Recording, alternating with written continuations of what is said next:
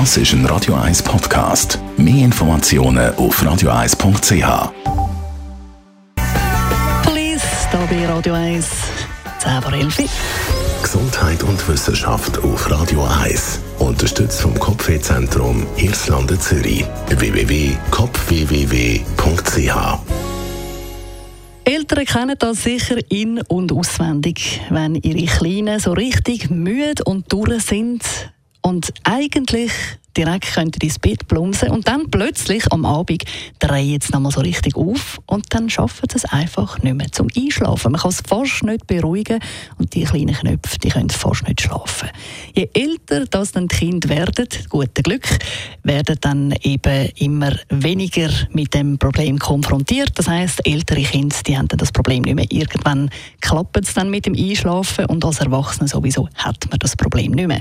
Würden wir meinen ist aber eben überhaupt nicht so. Forscher haben jetzt herausgefunden, dass tatsächlich auch sehr viele Erwachsene Probleme haben mit Einschlafen, obwohl sie todmüde sind und im Bett liegen und sich dann einfach wälzen im Bett von der einen Seite auf die andere und es klappt und klappt nicht mit dem Einschlafen. Schuld daran sei unsere Lebensweise.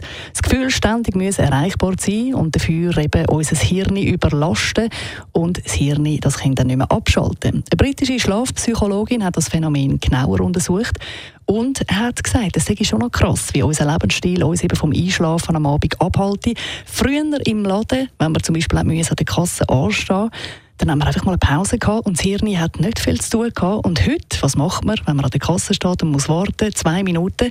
Handy zücken, natürlich. Und zwar praktisch jeder. Das Hirn hat schlicht keine Zeit mehr zum Abschalten. Und wenn eben das Hirn ständig mit Infos bombardiert wird und nie kann runterfahren kann, dann geht das Hirn davon aus, dass wir in Gefahr sind und geht in Überlebensmodus. Und es wird Adrenalin ausgeschüttet und verlangt nach Zucker und genau das macht uns dann eben auch so schwer zum Einschlafen. Besonders gefördert sind Menschen zwischen 30 und 40, sagen Forscher.